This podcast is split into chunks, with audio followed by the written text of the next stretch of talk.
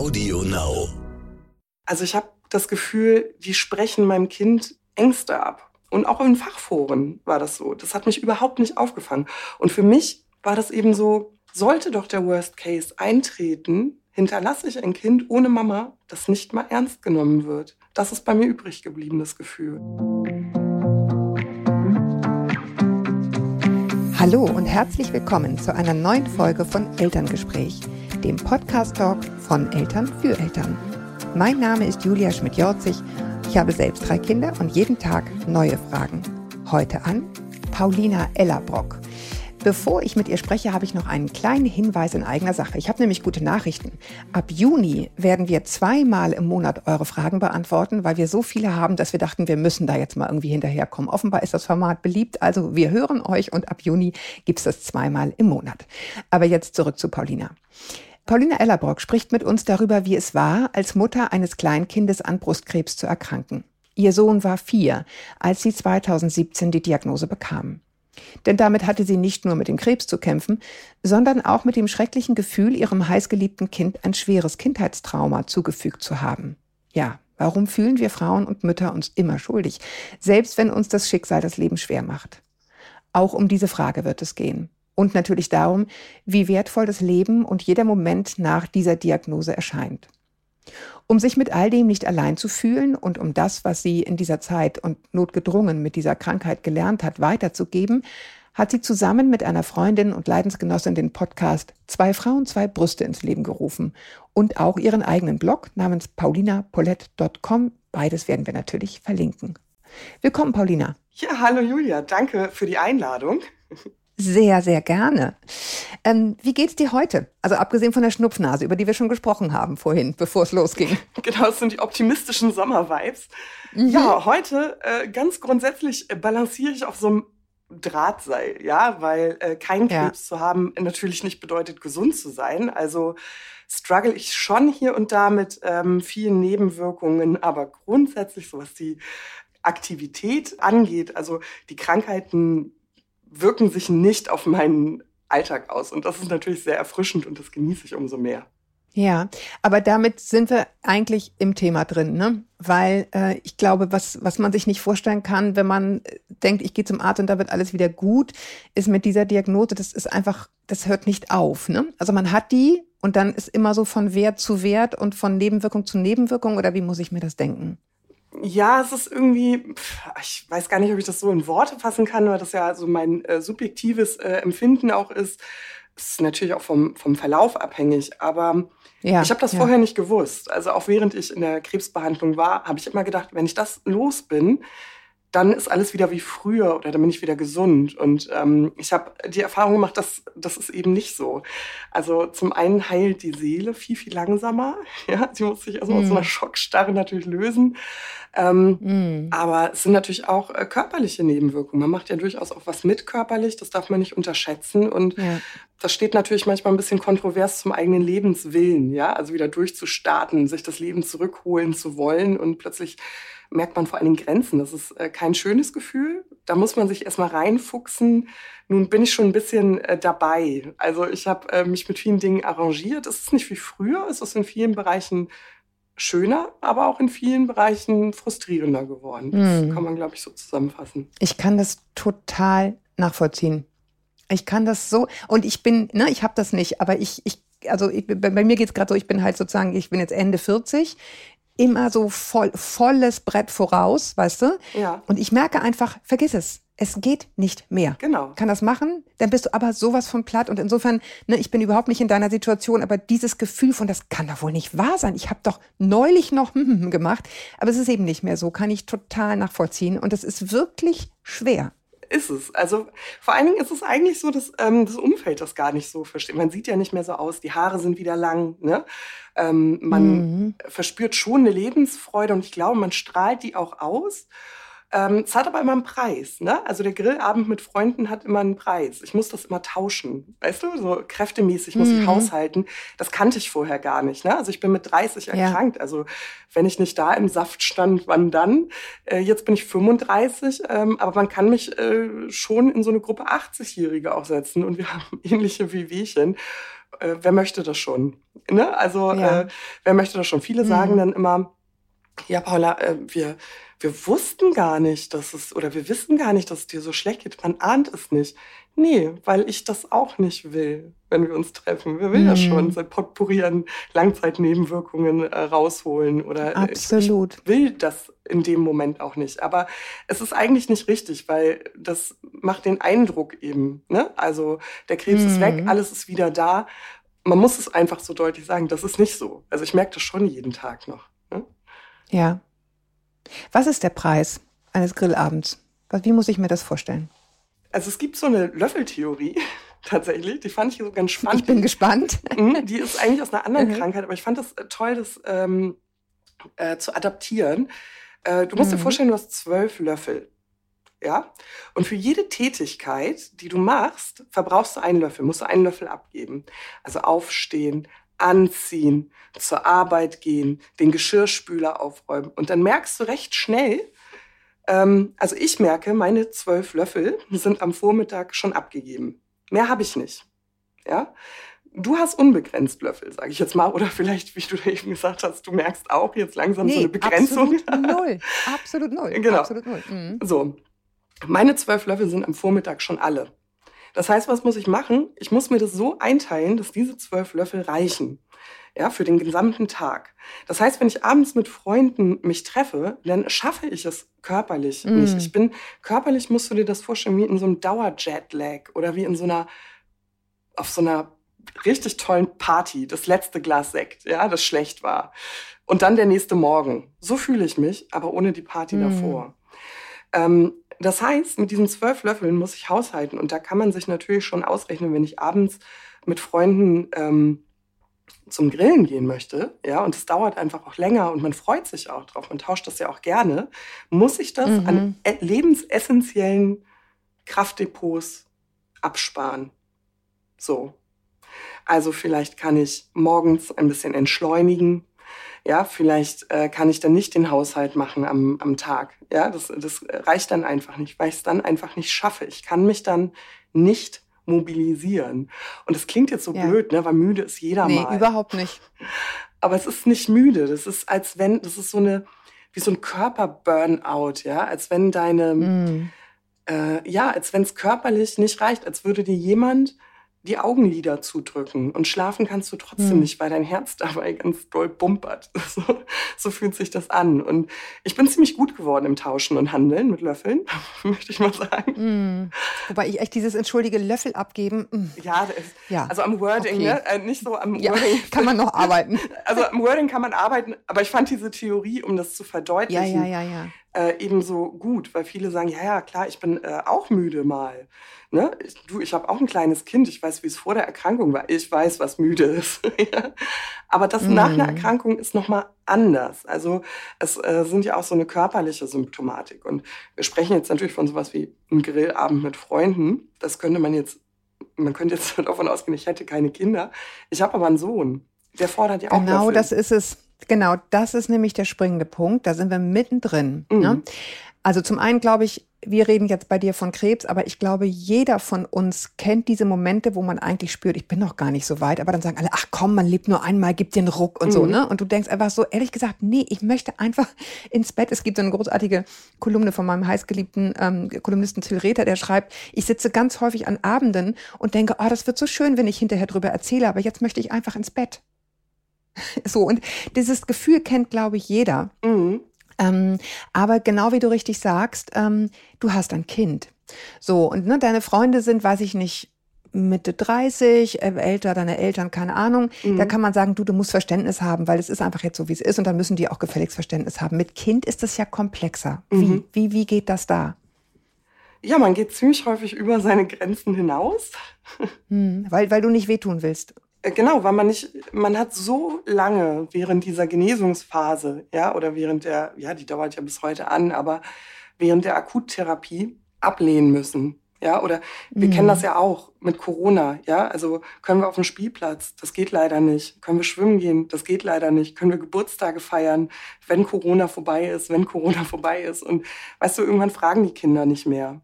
Und oh. wenn die stumm werden, ja, also das mhm. kennen tatsächlich auch viele von uns, dann ist das ja noch schlimmer.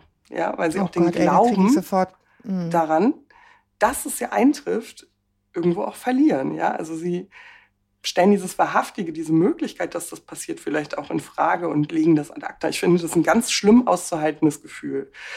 Ich hatte vor Corona Krebs, also die Akuttherapie. Wir kennen diese Maskensituation und wir kannten Quarantäne. Und dann kam noch Corona. Weißt du, das hat ganz viel, hm, ich sage mal, mein größter Struggle sind so Bad Mom-Gefühle. Also, dass man sich als schlechte mhm. Mutter fühlt.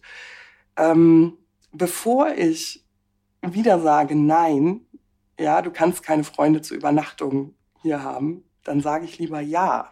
Ne? Ähm, und das ist klar, bei uns, äh, vielleicht fühle ich mich in dem Moment nicht so, aber ich hab, habe gelernt, die Gegebenheiten so zu machen, dass sie es trotzdem passen, dass ich nicht zu viele Löffel tauschen muss.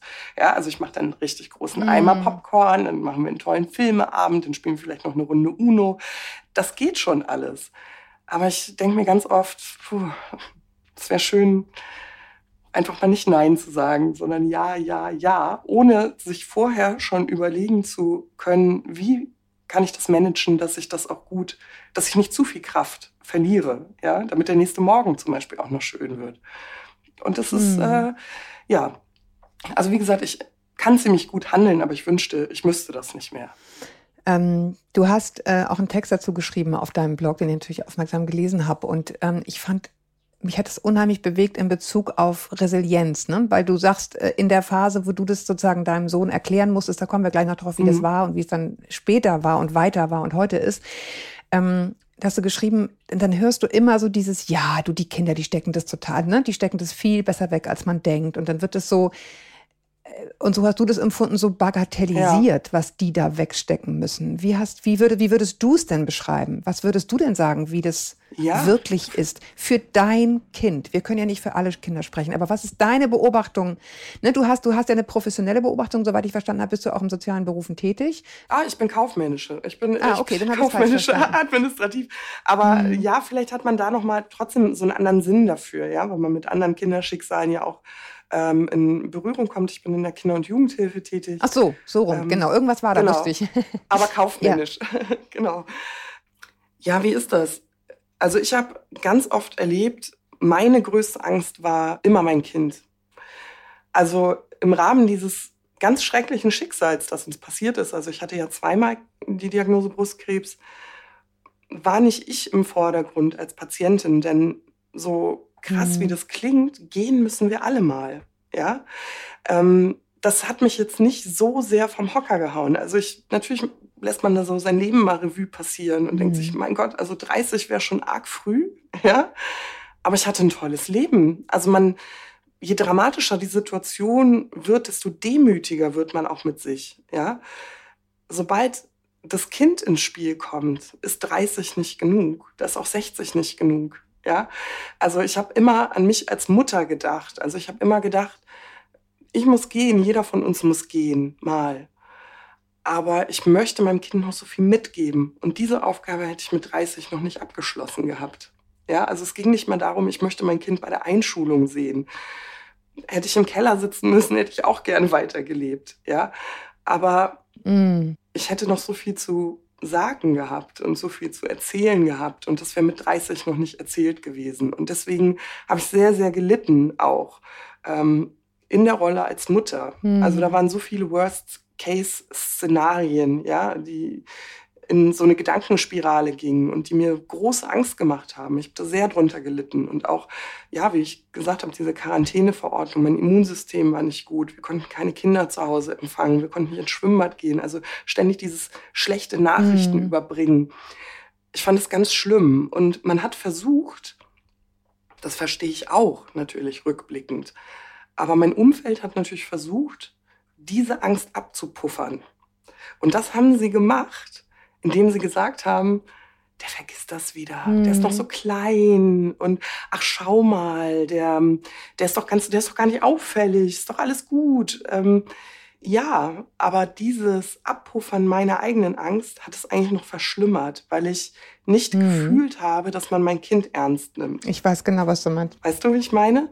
Also ich habe das Gefühl, die sprechen meinem Kind Ängste ab Und auch in Fachforen war das so. Das hat mich überhaupt nicht aufgefangen. Und für mich war das eben so, sollte doch der Worst Case eintreten, hinterlasse ich ein Kind ohne Mama, das nicht mal ernst genommen wird. Das ist bei mir übrig geblieben, das Gefühl.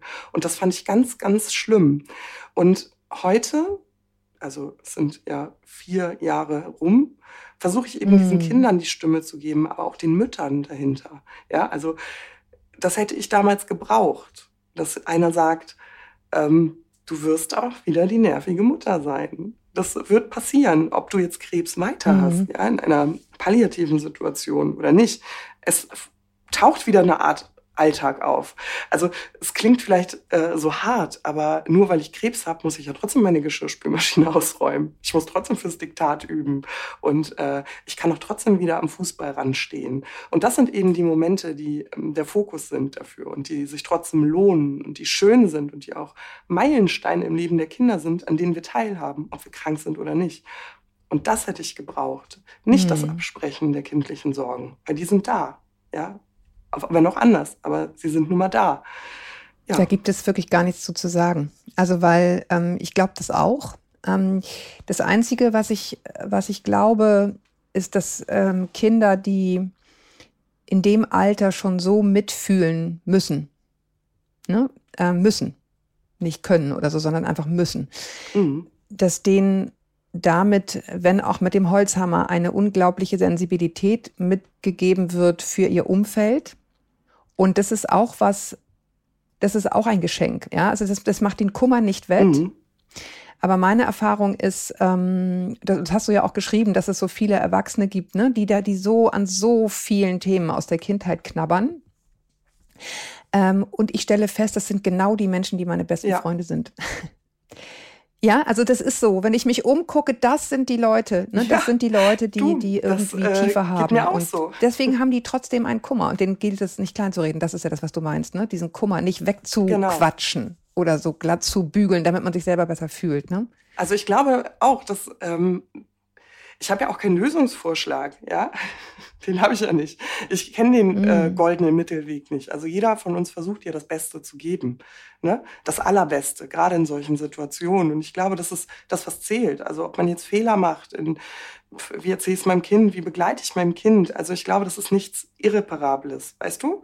Ich glaube, es ist einfach, dass man das sehen, dass man diese Sensibilität auf sein Kind legt. Ja, also wie, wie sprechen wir darüber? Müssen wir mhm. darüber sprechen? Hm, weißt du, uns Erwachsenen, also in so einer Cancer-Bubble nenne ich sie jetzt mal, ja. Also da wird ganz oft gesagt, ah Mensch, und jetzt äh, hat sie den Weg, äh, ich will das gar nicht kleinreden, ne, aber zur Spiritualität mhm. und sie ist so innerlich gewachsen durch ihr Schicksal und, ne, und Kindern gesteht man das irgendwie überhaupt nicht ein. Ne? Also es ist häufig so das arme Kind oder das Kind der krebskranken Mutter oder das ist doch der Junge, wo die Mutter Krebs hat ne? oder die Mutter mit Glatze. Mhm.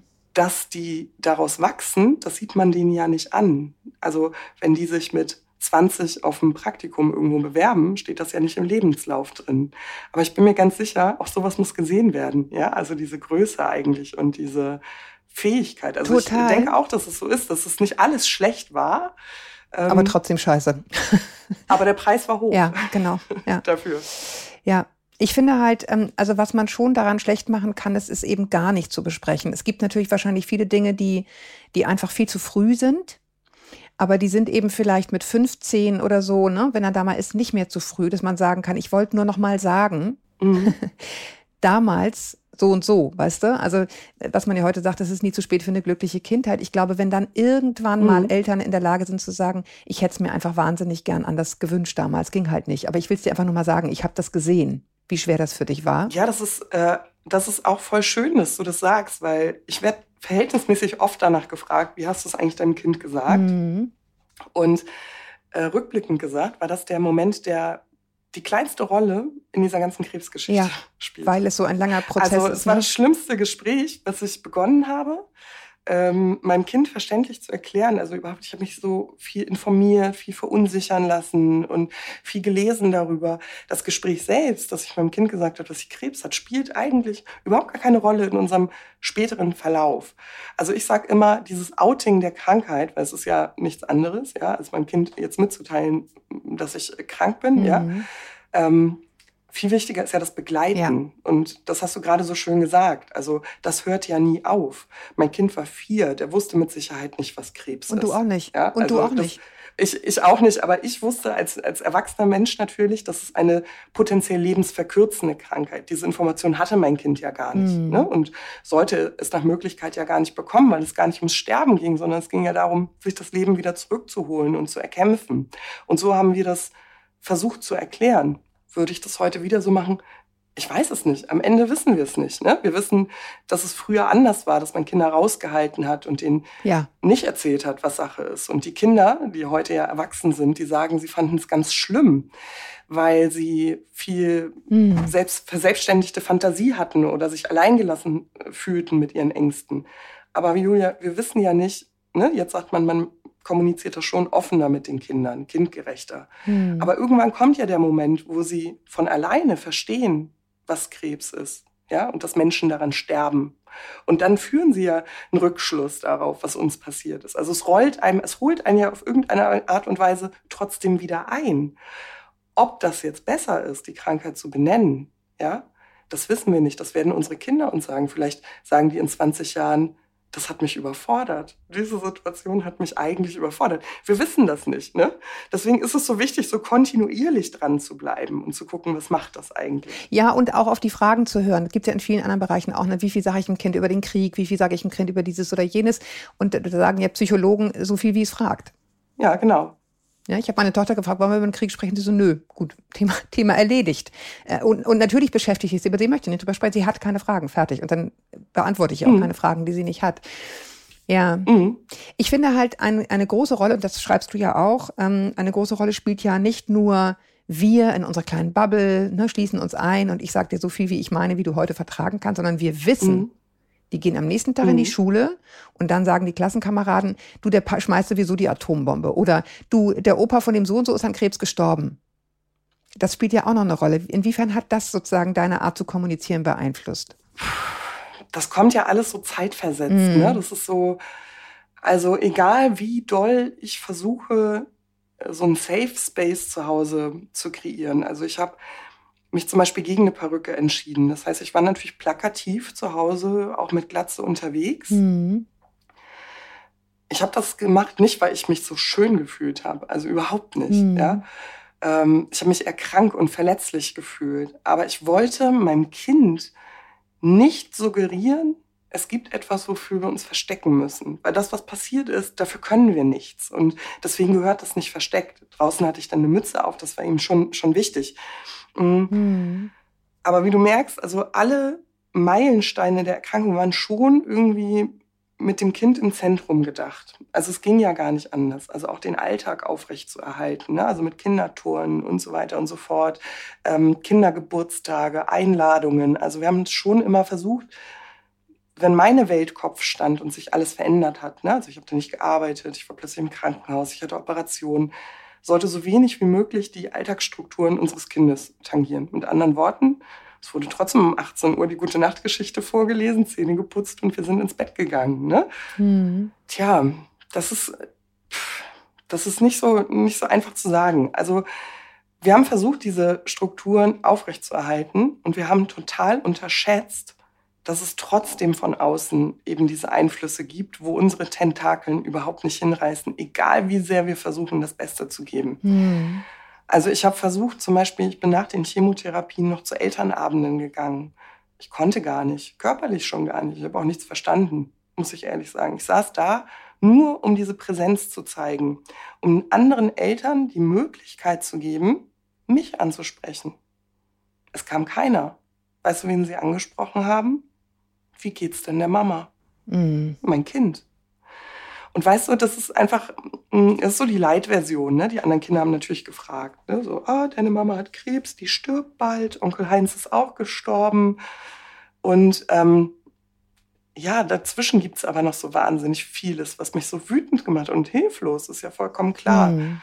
Weißt du, wenn ich zum Bäcker gegangen bin und mich die Bäckerin gefragt hat, und wie geht's Ihnen heute? Manchmal konnte ich das nicht ertragen. Weißt du, was willst du denn sagen? Ja. Gut. Ich möchte nicht darüber sprechen, ich möchte Brötchen kaufen.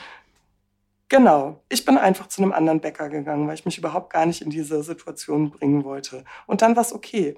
Mein Sohn konnte aber nicht in den anderen Kindergarten gehen. Weißt du, wie ich meine? Der war dem einfach so ausgesetzt. Und ähm, wir haben später dann uns Antworten zurechtgelegt. Aber bis ich das verstanden habe, bis es überhaupt die Schleife zu mir gemacht hat, weiß ich natürlich nicht. Im Endeffekt, ne, er war vier. Ne? Das ist ja auch verbal nicht so hm, ausgeprägt, sage ich mal. Da muss so viel noch nachhaken, ähm, viel Gespräche suchen. Also bis das die Schleife zu mir gemacht hat, ich weiß nicht, was das gemacht hat. Also ich kann allen nur sagen, ähm, vielleicht habt ihr ja eine Mama, die gerade mit Mütze unterwegs ist. Ähm, fragt sie einfach selbst. Also, weil das ähm, tut verdammt weh, ja, sein Kind da so ausgeliefert zu sehen. Was soll's denn sagen? Wie geht's der Mama? Ja. Wie geht's ihr denn? Mhm. Ihr habt ja, du hast gesagt, es ist ein langer Prozess und eure Kommunikation hat sich auch verändert, auch in der Familie. Ähm, und da hast du auch geschrieben, spielt auch eine große Rolle, das, also sozusagen der Optimismus. Mhm. Ja, also äh, man selber, du selber, so habe ich das verstanden, hast ja man kriegt wahrscheinlich so einen Zweckoptimismus, so wie ich nicht, nicht ich rede hier vom Sterben, sondern ich kämpfe mhm. mir das Leben zurück. Ne? Fand ich eine ganz tolle Formulierung, mhm, behalte genau. ich mir für immer. Ähm, und gleichzeitig hast du beschrieben, dass dein Kind aber irgendwann so da bei diesem Punkt mhm. auf Durchzug gestellt hat. Ja. Ne? Also das war, ja, da sprichst du eigentlich so ein ziemlich großes Dilemma an, ja, also das wir hatten, also oder wer weiß, ob es ein Dilemma ist, aber ich habe das so empfunden. Mm, mm. Als ich die Diagnose bekommen habe, bin ich erstmal ziemlich tief gefallen ich hätte nie damit gerechnet. Also es gab wirklich keine Indikation dafür. Ähm, ich fühlte mich gesund und plötzlich macht dieser Knubbel in der Brust dich ja zu einer, ja, zu einer todkranken Frau, muss man ja einfach sagen. Ne? Und ähm, bei mir war die Behandlung mit sehr vielen Rückschlägen verbunden. Also ich hatte dann ein Rezidiv plötzlich, was bedeutet, dass die Behandlung nicht angeschlagen hat und der Krebs einfach sehr, sehr schnell wieder gewachsen ist. Und ähm, mir wurden ja auch die Brüste amputiert plötzlich. Ja, also ich kann das gar nicht beschreiben. Das ist, als wenn du morgens noch dein Coffee to go auf dem Weg zur Arbeit kaufst mit deinen langen Haaren, deinem dunklen Teint und über den Urlaub nachdenkst, ja, im nächsten Sommer. Und einige Monate später stehst du da ohne Haare und ohne Brüste. Ja, und das ist der Preis für, für das Leben, das du aber gar nicht siehst. Also dieser Gedanke, überhaupt in die Zukunft zu blicken, der ist ja gar nicht da, der ist ja wie gelähmt.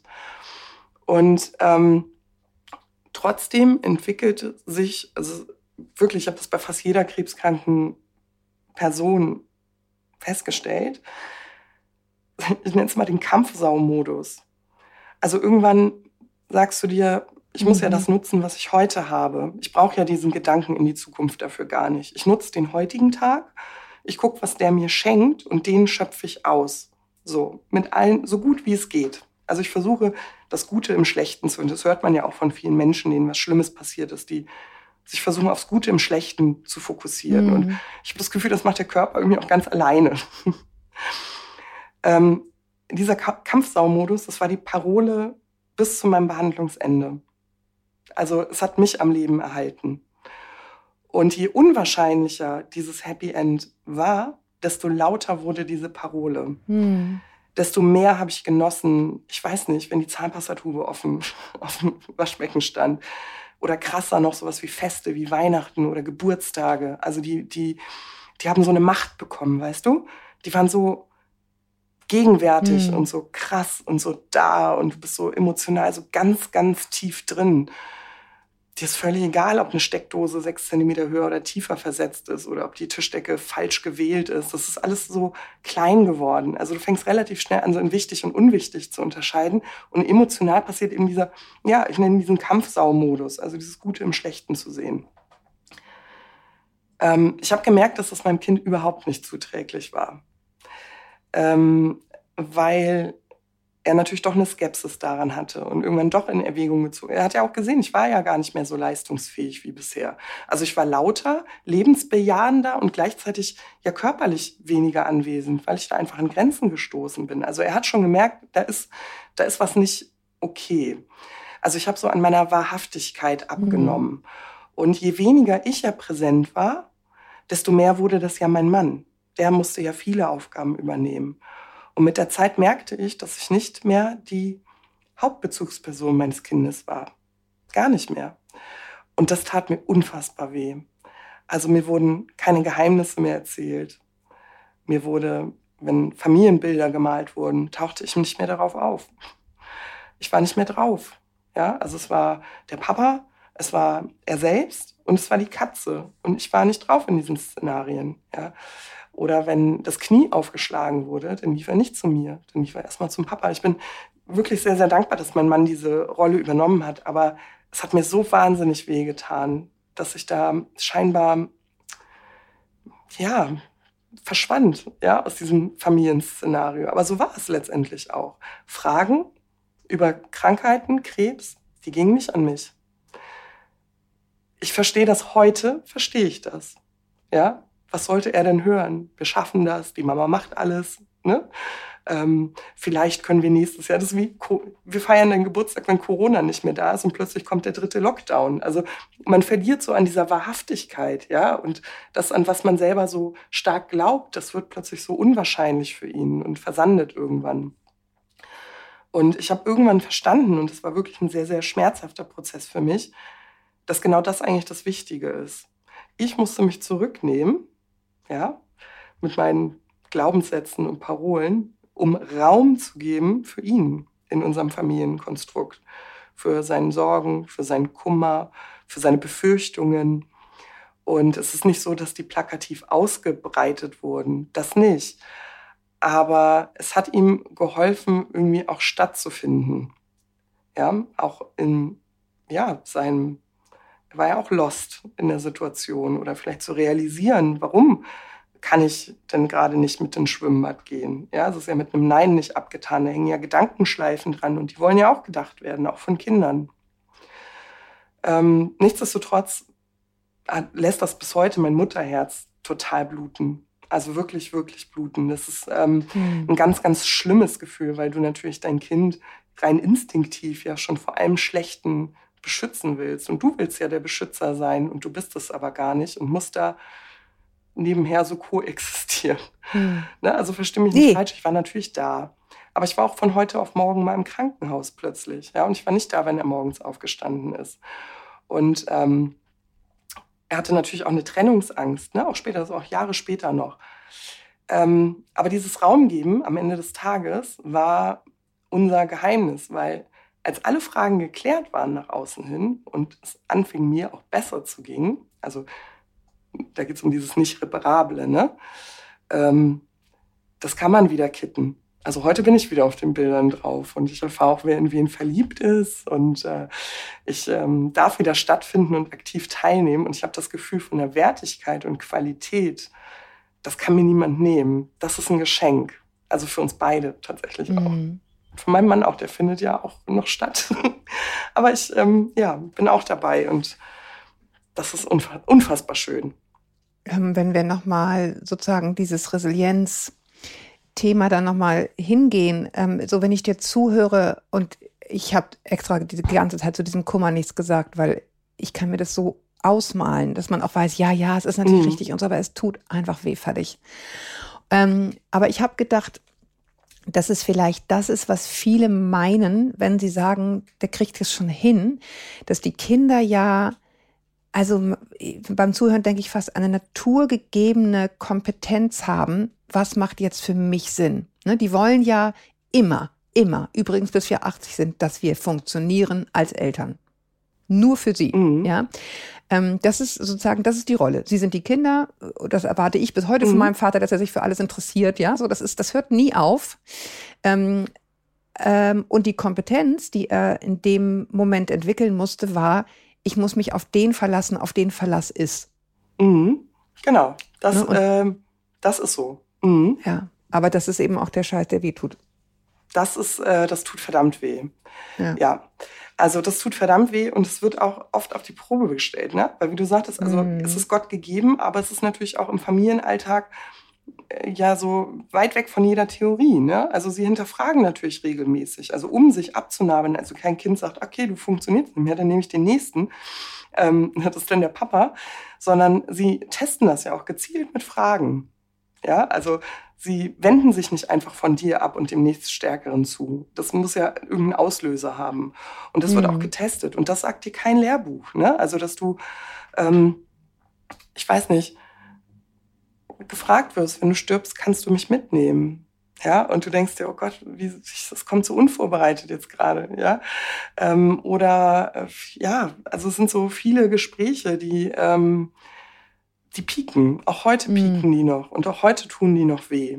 Mm. Also es ist einfach ein Austesten der Belastung und auch ein Austesten der, mm, der Wahrhaftigkeit. Ja, und ja, es sind echte Fragen. Es sind echte, echte Fragen. Fragen. Genau. Echte Fragen. Und du weißt, du darfst es jetzt nicht verkacken. Du musst genau, du, du darfst jetzt irgendwas. Verkacken. Du musst jetzt irgendwas sagen, was wirklich hilft und was nicht gelogen ist, aber auch nicht zu wahr. Und oh, ja. Genau, du darfst, genau. Was ist da eigentlich kindgerecht? Also es ist ja. einfach eine echte Frage, die eine echte Antwort erfordert, die auch ähm, echt gefühlt ist. Mhm. Und da denke ich, also aus meinem subjektiven Empfinden, ist eine falsche Reaktion, das zu übersehen. Also dann zu ja. sagen, nee, nee, ach Quatsch. Wird ach, schon. Nee, das wird schon. Das habe ich lange ja gemacht, ne, mit meinem äh, und nicht mhm. gesehen in meinem Kampfsauermodus. Ne? Ja, Quatsch, Attacke, mhm. wir holen uns das Leben zurück, ich mache doch alles und ähm, guck mal, in drei, vier Monaten, da sind wir wieder am Meer. Klar, das hat mich selbst am Leben gehalten, ist doch vollkommen klar. Sich dann aber auf die Ebene des Kindes zu heben und trotzdem Ängste nicht zu projizieren, das ist ein wahnsinniger Drahtseilakt. Ja, ja, ja. ja. Also, und trotzdem ist es das wert. Also das wollte ich sagen. Es steht irgendwie Sich diese Mühe Lehrbuch zu machen, drin. Ne? Mhm. Genau. Und auch mal ähm, sprechen, wo es weh tut. Ja. Und auch mal sprechen, wovor man Angst hat. Und was, womit ich immer sehr, sehr gut gefahren bin, sind ja Gegenfragen. Ähm, das oder ich habe auch ja. beobachtet, mhm. dass, dass mein Kind da sehr, sehr positiv darauf reagiert hat, wenn das Umfeld, also er hat ja viel das Umfeld auch gefragt. Menschen, die überhaupt nichts von meiner Erkrankung wussten zum Teil, ja. Die hat er dann gefragt, wie sieht denn so ein Krebs in der Brust aus? Beim Zahnarzt, ja, bei der Kontrolle. Wie sieht denn so ein, so ein Krebs in der Brust aus? Oder äh, in der Turngruppe, ja, hat er erzählt, äh, meine Mama hat ja gar keine Brüste mehr. Mhm. ähm, und ich fand es immer sehr, sehr schön, dass Menschen sich die Mühe gemacht haben, und einfach eine Gegenfrage gestellt haben. Das fand ich total gut. Also wie findest du das denn? Ne? So zum Beispiel.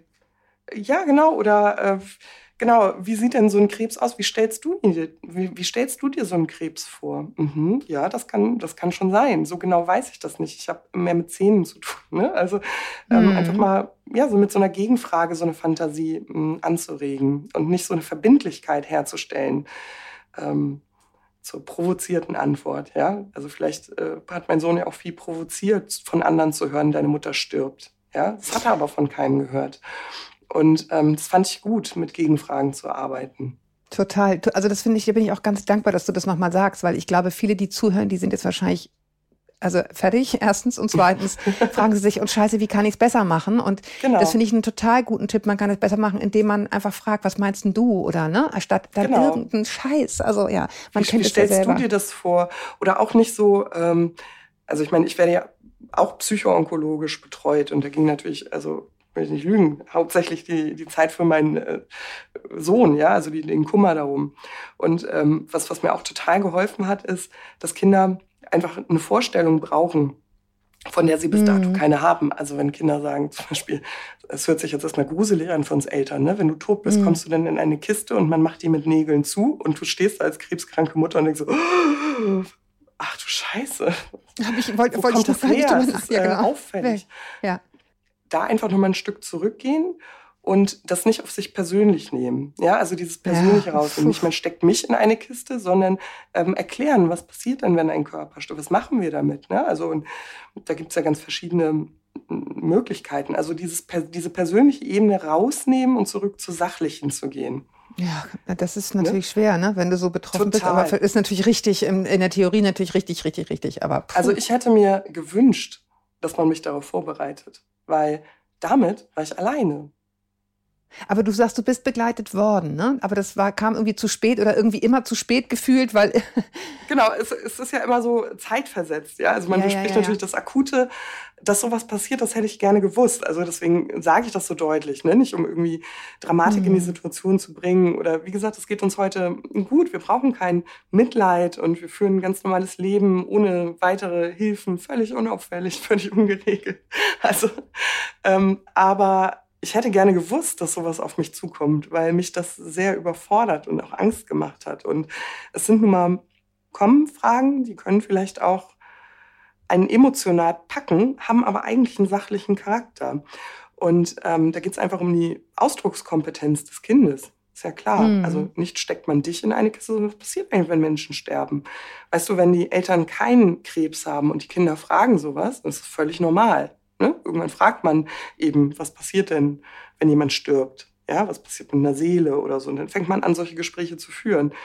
Ist man so nah dran emotional, dann erwischt mhm. einen das auf einem ganz anderen Fuß. Und da einfach wirklich nochmal versuchen, dieses ähm, Persönliche rauszunehmen. Und, und zu gucken, woher zu kommt die Frage, wo hat er das Bild her? Ne? Genau. Ja, genau. Ja.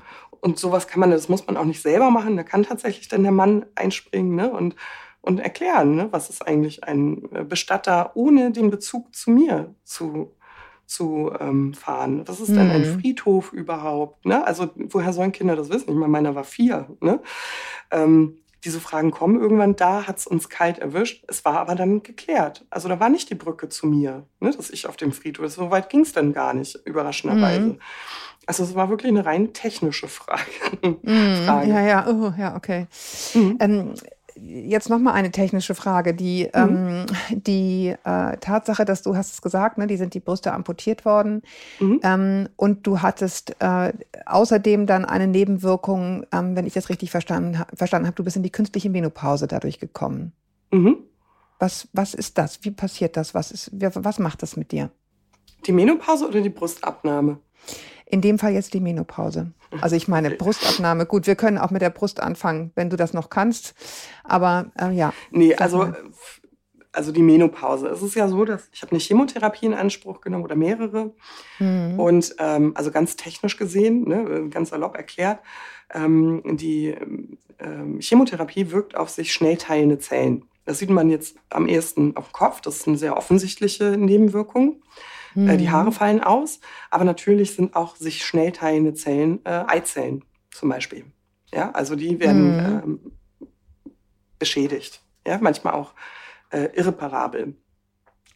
Ähm, ja, also viele Frauen ähm, während der Chemotherapie haben keine Periode, also die meisten sogar. Es gibt natürlich Möglichkeiten, das äh, zu schützen. Es gibt Möglichkeiten, sich ähm, äh, Eierstockgewebe einfrieren zu lassen oder Eizellen entnehmen zu lassen, um die Fertilität nach einer Behandlung ähm, zu gewährleisten. In einigen Fällen bleibt es aber beschädigt.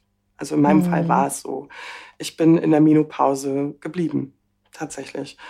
Ja, wie ist das? Also ähm, vor allen Dingen ist es erstmal zweitrangig. Ne? Also du kriegst gerade eine Diagnose, da muss alles ganz schnell gehen. Haben Sie noch einen Kinderwunsch? Ja, nein, vielleicht. Oh, äh, haben Sie noch? Ja, ist jetzt schlecht, weil wir müssten das ja stimulieren. Die Zeit haben wir gar nicht naja, wir versuchen es einfach nach der Krebsbehandlung. Dann können, also das war so. Ja, ja, es geht so schnell. Ich ja. versuche gerade dem Tod von der Schippe zu springen. Wie soll ich da an Kinderplanung denken? Das geht überhaupt gar nicht. Ne? Also mhm. es geht ja auch an viele, viele äh, Frauen oder Männer ja auch. Ne? Es geht ja genauso bei den Männern.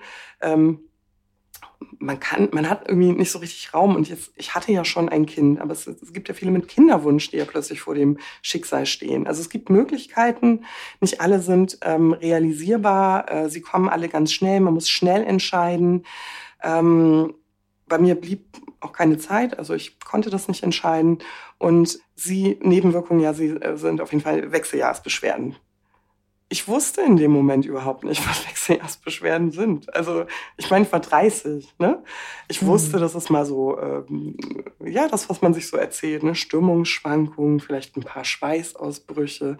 Aber Heidewitzka, können wir bitte aufhören, von Wechseljahresbeschwerden zu sprechen und die Sachen mal benennen? Das ist ja ein Leidensdruck. Ähm, ich war zeitgleich mit meiner Mutter in den Wechseljahren.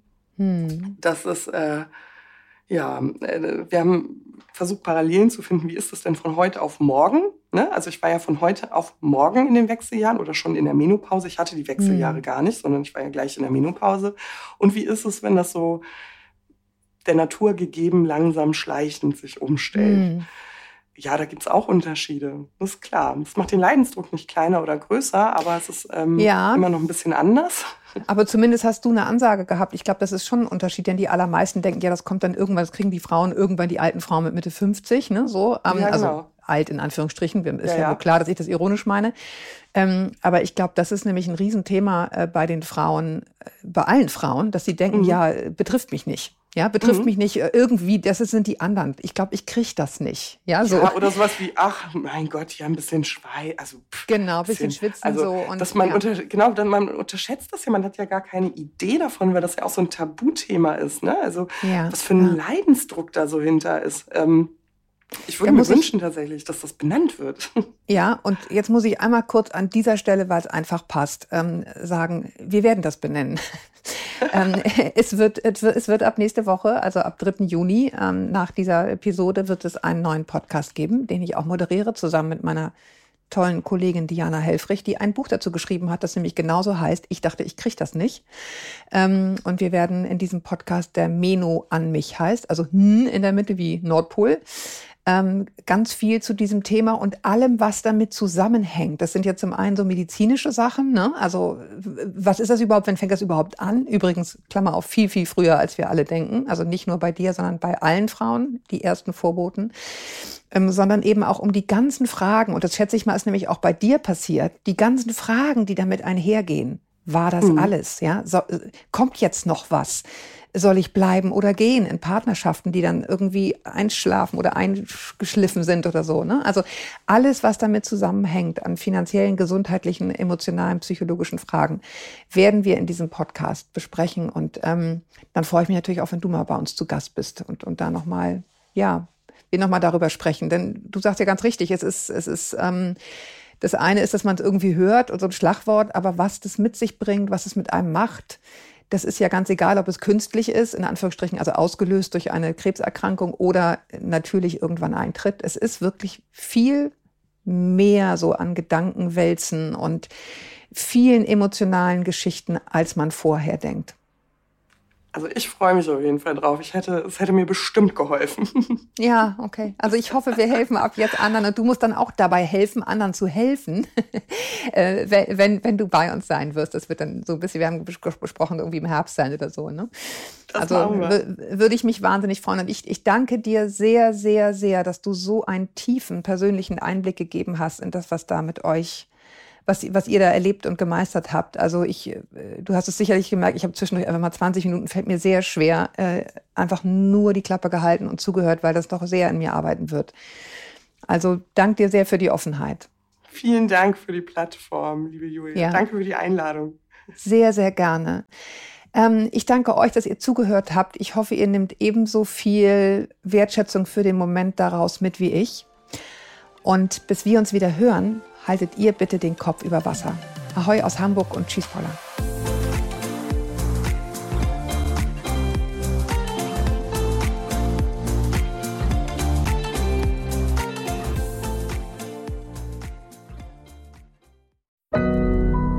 Audio Now.